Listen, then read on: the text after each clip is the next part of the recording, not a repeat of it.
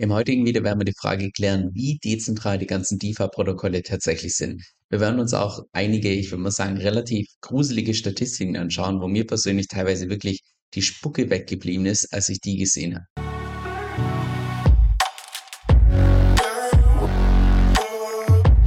Also Leute, wie ihr sehen könnt, bin ich mal wieder umgezogen. Ich wohne jetzt ungefähr so, ich würde mal sagen, in der Mitte von Malaysia. Anyway, deshalb bist du gar nicht hier. Im heutigen Video geht es um den Vortrag von Robert Lauko, den er vor kurzem gegeben hat, den ich persönlich auch mega interessant fand, weil er aus meiner Sicht ein paar richtig wichtige Dinge angesprochen hat. Und zwar einerseits, wie dezentral der DeFi-Space Stand heute tatsächlich ist und andererseits, wie man das auch in der Zukunft so ein Stück weit verbessern kann. Aber lasst uns mal ganz vorne starten und zwar, indem wir die Frage klären, was genau macht den Blockchain-Technologien und DeFi-Protokolle besonders?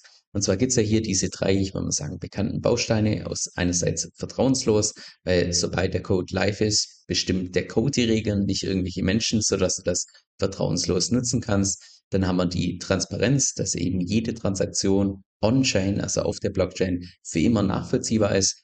Die Zugänglichkeit, jeder kann es nutzen, keiner wird ausgeschlossen. Und Robert Locker hat das Ganze noch ergänzt mit einem zusätzlichen Punkt, und zwar die Vorhersehbarkeit.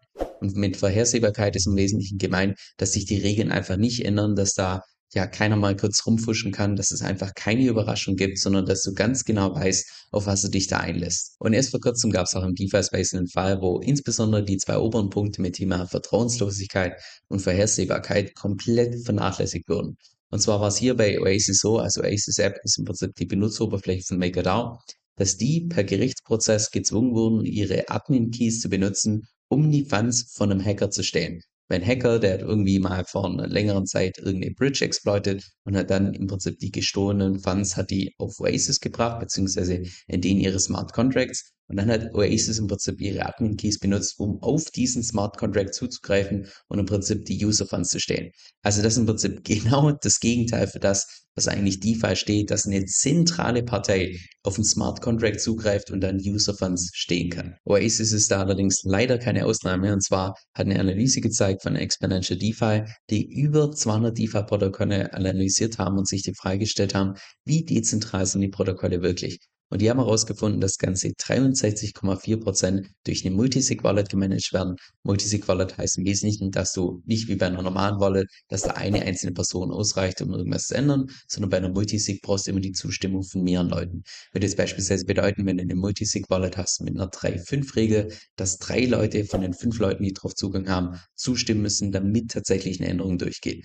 Oder bei einer Multisig mit 4-6, dass vier von sechs Leuten entsprechend zustimmen. Also gibt es unterschiedlichste ja, Arten, wie man eine Multisig-Wallet aufbauen kann. Dann ganze 18,3% der DeFi-Protokolle sind gemanagt durch eine EOA-Wallet. Was das genau ist, kommen wir gleich noch drauf zu sprechen. Aber das kannst du dir vorstellen wie eine Multisig-Wallet, wo eine einzige Person ausreicht, um eine Änderung durchzuführen. Das heißt, komplett zentralisiert auf eine Person. Das ist von der Dezentralität her das mieseste, was man als DeFi-Protokoll haben kann.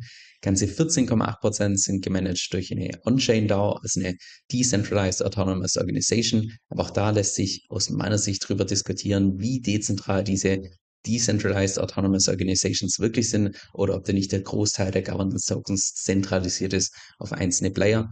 Und die restlichen 3,5 Prozent, nur 3,5 Prozent der DeFi-Protokolle sind tatsächlich immutable, dass man da nichts mehr im Nachhinein einfach so aus zentraler Hand was ändern kann. Wenn du dir das Thema Dezentralität bei den ganzen DeFi-Protokollen als Spektrum vorstellst, dann ist Prinzip hier auf der ganz linken Seite sind die EOA-Wallets, also die am wenigsten dezentral sind, am wenigsten vertrauenslos sind, weil diese Wallets, diese externally owned Account Wallets, das sind Wallets, wo nur eine einzige Person ausreicht, um tatsächlich eine Änderung durchzuführen.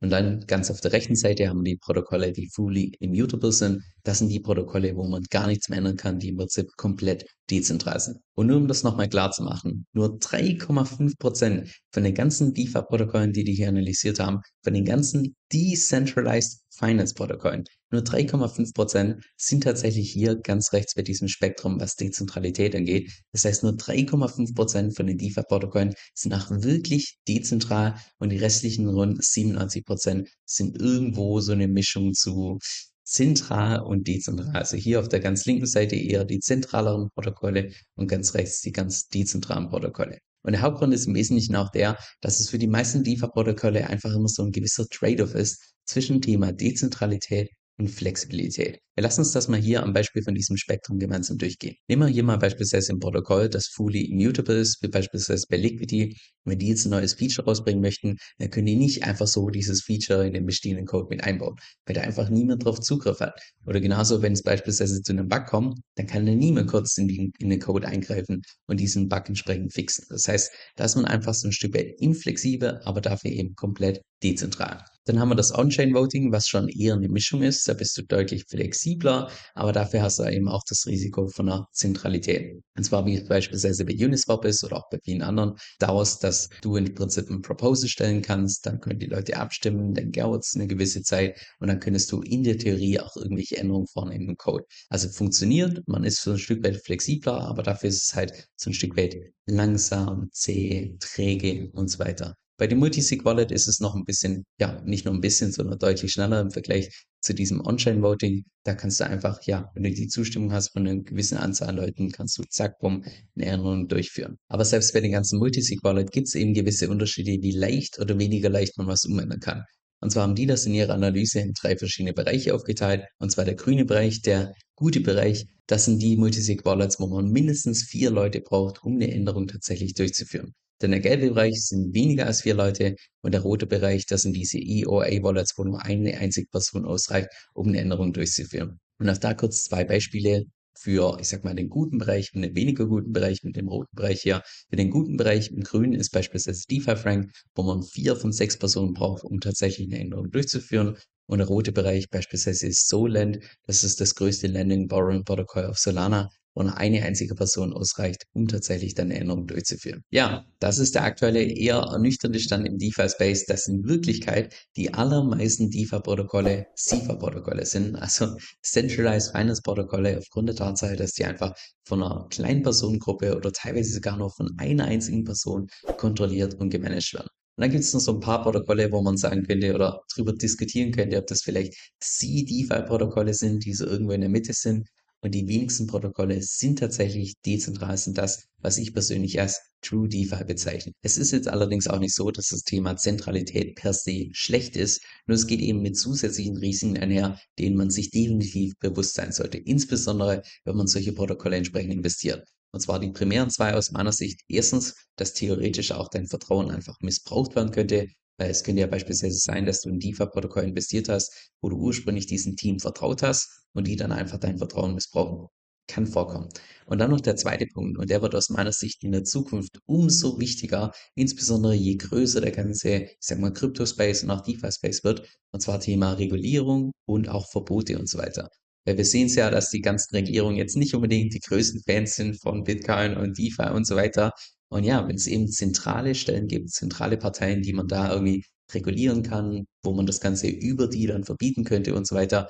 Ich bin mir sicher, dass es nur eine Frage der Zeit ist, bis dann tatsächlich auch solche Regulierungen und Verbote entsprechend kommen. Und um dieses Problem der Zentralisierung bei den DeFi-Protokollen zu lösen, gibt es auch laut Robert Lauko zwei verschiedene Wege. Und zwar zum einen, dass man die Governance verbessert. Verbessert würde beispielsweise bedeuten bei einer DAO, dass man wirklich dafür sorgt, dass diese Governance-Token auch dezentral verteilt ist und nicht irgendwie konzentriert auf ein paar Einzelpersonen, die in Wirklichkeit das Sagen haben. Oder auch beispielsweise bei einer Multisig-Wallet, dass man nicht nur eine Person, zwei oder drei Personen dort mit ins Boot holt, sondern relativ viele Leute, auch externe Leute, so dass man einfach sicherstellen kann, dass da nichts aus zentraler Stelle schief geht. Oder dann noch der zweite Weg, und das wäre natürlich noch der viel bessere Weg, weil hier, wenn man die Governance verbessert, gibt es immer ein gewisses Restrisiko. Deshalb wäre es natürlich besser, wenn man einfach im Allgemeinen die Governance reduziert oder vielleicht sogar ganz abschafft, wie das beispielsweise Liquidity gemacht hat. Weil bei Liquidity gibt es ja per Design keine Governance. Und gerade dieser Weg, den Liquidity gegangen ist mit Governance Free, bringt eben gewisse Vorteile. Und zwar die Vorteile, dass du da ganz genau weißt, auf was du dich einlässt. Da gibt es einfach per Design keine Überraschung. Da gibt es auch keine interne Machtkämpfe, es gibt keine Manipulation, Bestechung und so weiter. Und natürlich auch das rechtliche Risiko ist deutlich geringer, weil es ja keine zentrale Einheit gibt, die man für irgendwas verklagen kann oder wo man das Ganze regulieren kann und so weiter. Nur bringt eben auch den Nachteil, dass du dann dadurch einfach so ein Stück weit inflexibel bist. Robert Lauko geht auch in seinem Vortrag über gewisse Möglichkeiten, wie man diese, ich sag mal, Nachteile von einer kompletten Dezentralisierung umgehen kann oder verbessern kann. Aber an der Stelle möchte ich mal nicht zu nerdy werden. Um was es mir im heutigen Video eher ging, also die primären Punkte war, Erstens, dass du dir definitiv bewusst bist, dass die allermeisten DeFi-Protokolle nicht dezentral sind, sondern zentral sind. Deshalb ist es auch umso wichtiger, dass du da auch hinterfragst, wer sind denn die Founder, was haben die davor gemacht, sind die überhaupt öffentlich und dann auch umso, ich sag mal, skeptischer bist, wenn dann tatsächlich irgendein Protokoll kommt, wo die Founder vielleicht komplett anonym sind, weil das sind, und auch da gibt es natürlich Ausnahmen, aber das sind tendenziell auch solche Projekte, wo dann auch irgendwann mal ein Safe Love einfach ein Rugpull kommen kann. Und zweitens unterstreicht es mal wieder, wie früh wir dran sind beim Thema DeFi, beim Thema Decentralized Finance. Wir stecken noch so in den Kinderschuhen drin, aber das ist ja auch das, was es aus meiner Sicht als Investor so unglaublich attraktiv macht, weil wir können jetzt live zuschauen, wie im Prinzip die Zukunft von unserem Finanzsystem sich aufbaut, in welche Richtung sich das entwickelt und so weiter. Und während deine, was ich, den Großteil wahrscheinlich von deiner Familie, von deinen Freunden, während die sich freuen über 3% auf dem Tagesgeldkonto oder 7, 8% mit den Aktien, kannst du womöglich das X-fache in den nächsten Jahren rausholen, indem du einfach hier bei diesem Space dran bleibst, dich weiterhin informierst, gedanklich offen bleibst und natürlich in solide Projekte investierst. Jetzt das Blöde in YouTube ist meiner Meinung nach, dass es einfach so ein Stück weit safe versetzt ist. Weil wenn jetzt tatsächlich mal irgendwelche wichtigen News rauskommen, wo ich sich da ein Video vorbereitet habe, aufgenommen habe, editiert habe, da können Stunden bis Tage vergehen.